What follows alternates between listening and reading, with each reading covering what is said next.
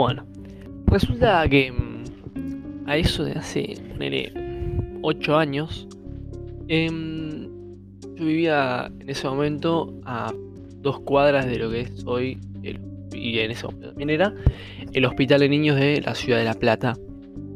Em, entonces, ese día cae a la casa mía, ¿no? Yo estaba viendo con mi esposo, con mi vieja, con mi hermano, y cae a la casa, mm, a nuestra casa, que una amiga de mi mamá, que siempre fue media medio. Tengo entendido, una persona medium es una persona que puede tener contacto o puede ver eh, entes de, de otra de otra dimensión o puede ver espíritus o no sé, nunca supe muy bien cómo es el tema de los medios. Lo que sí es que puede, por ejemplo, ver fantasmas, ver espíritus.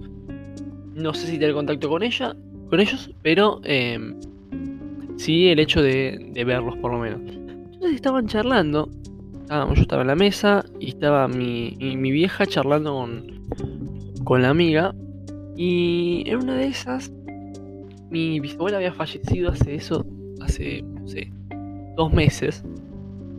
Y mm, eh, la, la, amiga empieza a mirar para lo que es el hall de la casa, de mi casa vieja, y dice, le dice a mi vieja, mi, vieja se llama María, eh, María, tenés una señora blanca sentada en una, en una mecedora, en el hall de tu casa. Deja mira dice, ¿qué, me estás contando, onda? Eh, no, veo a nadie, ni siquiera hay una mecedora en lo que es el hall. Eh, dice, no, no, tenés una señora blanca, muy parecida a tu bisabuela, por, porque mi, la amiga de mi, de mi mamá la conocía, ¿no? y se está meciendo en, el hall de tu casa. Y no le creía, me estaba boludeando. Yo también creía, creía lo mismo, que le estaba boludeando. Eh, y, a mí me, pareció hasta un poco de mal gusto el hecho de, querer bromear con algo así. Eh, y, en eso dice, ¿tienes un gato?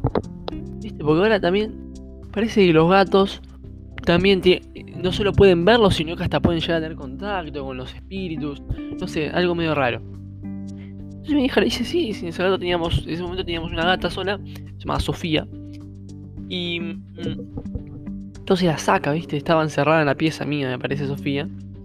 Y la saca al, hall. La gata empieza a maullar y empieza a saltar en el hall.